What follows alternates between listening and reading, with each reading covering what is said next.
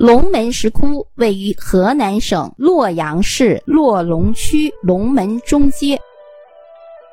龙门石窟是中国四大石窟之一。中国四大石窟，您还记得吗？是哪四大石窟？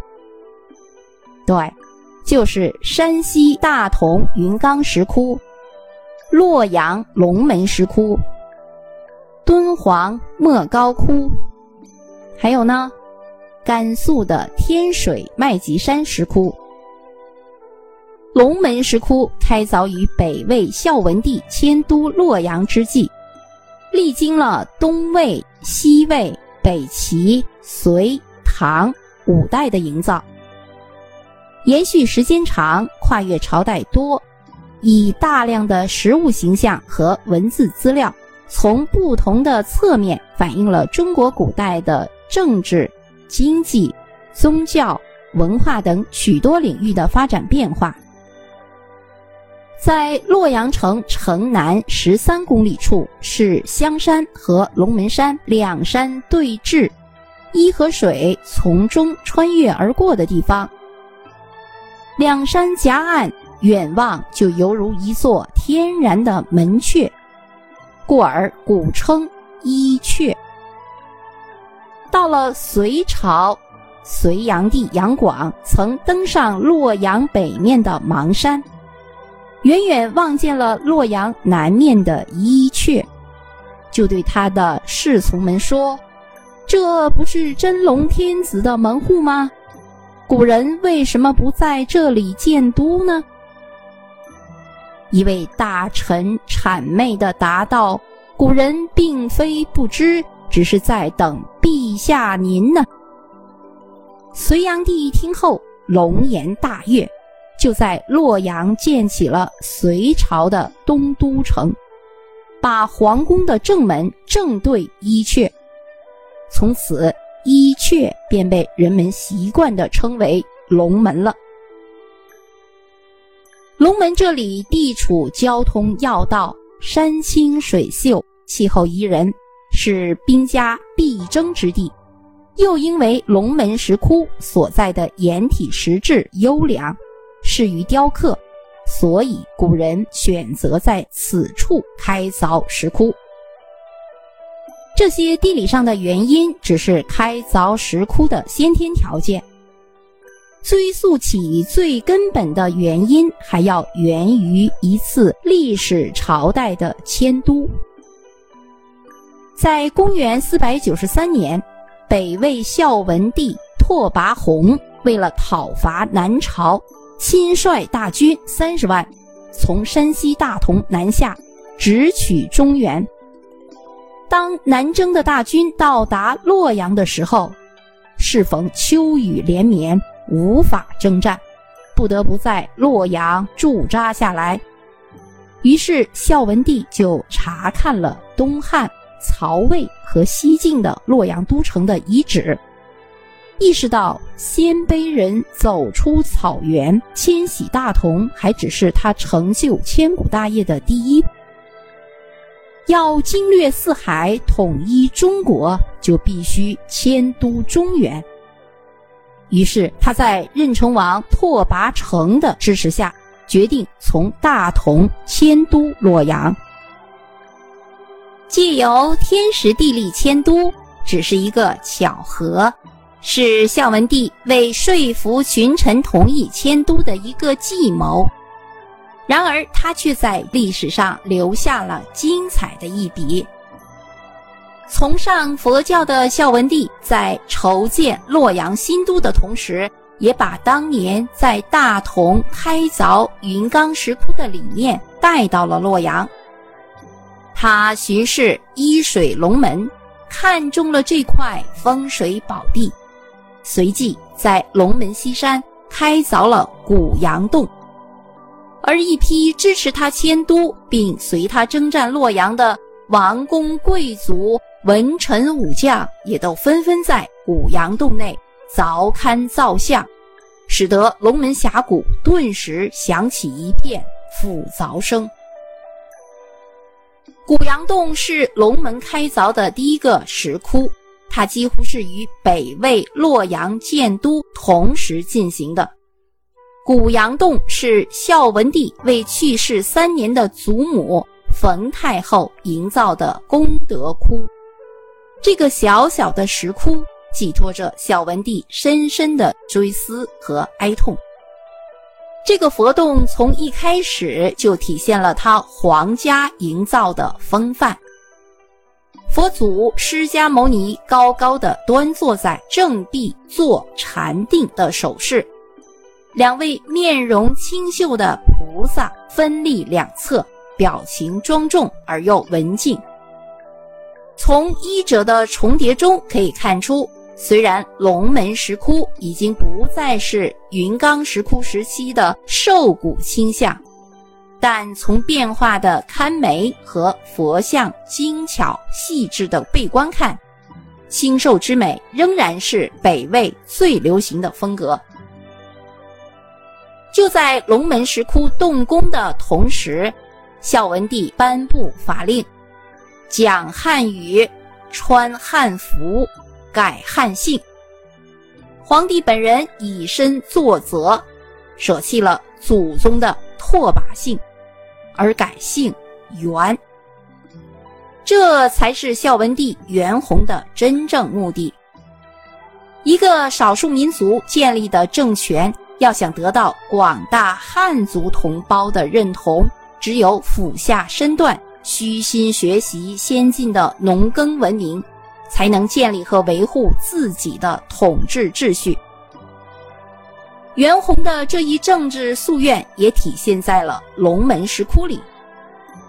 云冈石窟中萧方铲平的鼻梁，到了龙门则变得滚圆，既刻画出了佛的慈祥，又表达出了向汉民族靠拢的主观愿望。而云冈石窟中尚隐含着几许粗犷气息的飞天，到了龙门之后，也变得更加婀娜多姿。时至今时，我们不能说袁弘当时的决策对错与否，无论如何，他的政策建立了一个鲜卑族和汉族融合的朝代。也许这也为后来北魏的灭亡埋下了隐患。为历史上隋唐盛世推开了一扇大门。在公元六百七十五年，沉寂了一百五十多年的龙门再次热闹起来。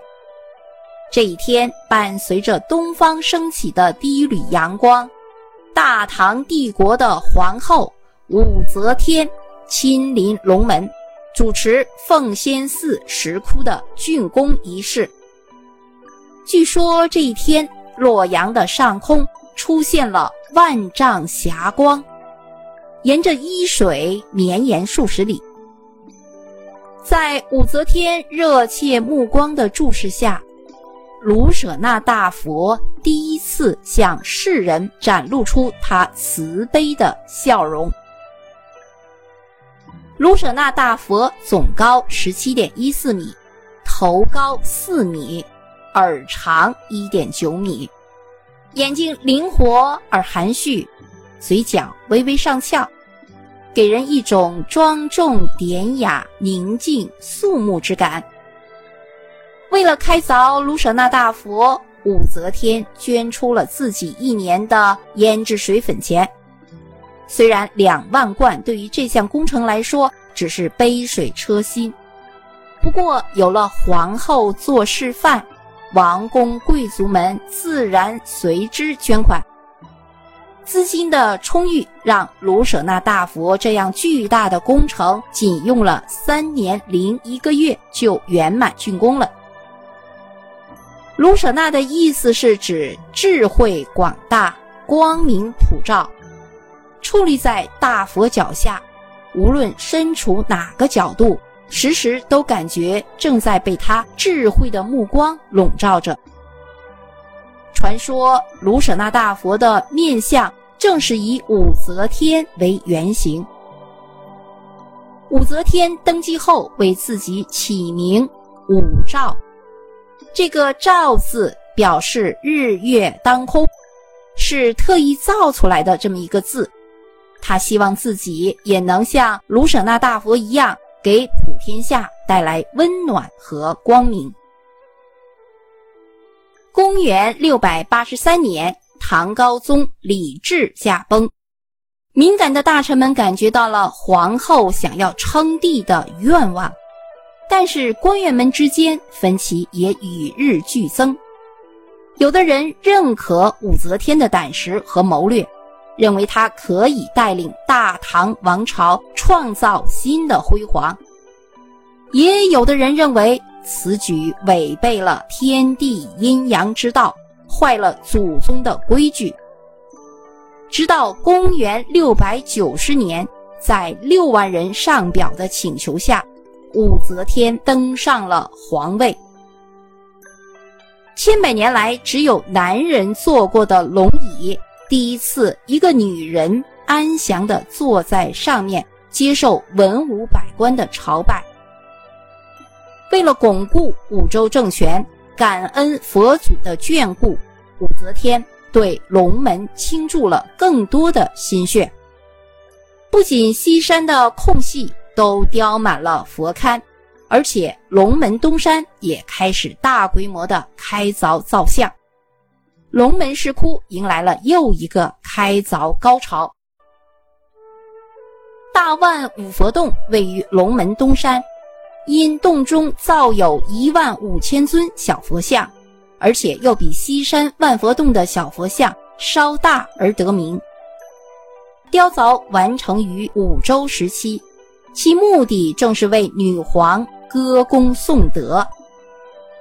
造像采取高浮雕手法，周围环绕着寂乐人、飞天、骑象和骑狮的童子。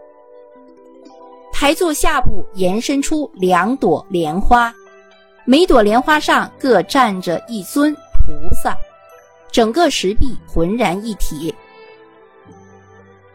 屋顶围绕莲花漂浮着琵琶、钵等乐器，象征在佛国世界中乐器可以布谷自鸣。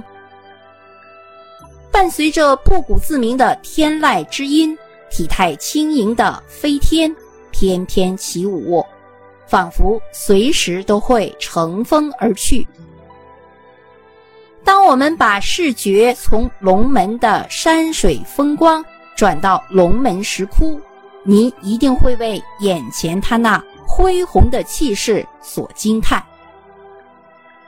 石窟艺术并非佛教独有，而佛教的石窟艺术。也并非中国所独有，但是无疑，中国的佛教石窟艺术谱写了整个佛教艺术史中最为波澜壮阔的一章，而龙门石窟则是其中最为辉煌的一页。龙门石窟景区现在是国家五 A 级旅游景区、世界文化遗产。作为旅游者，我们来到洛阳，一定要到这里来看一下。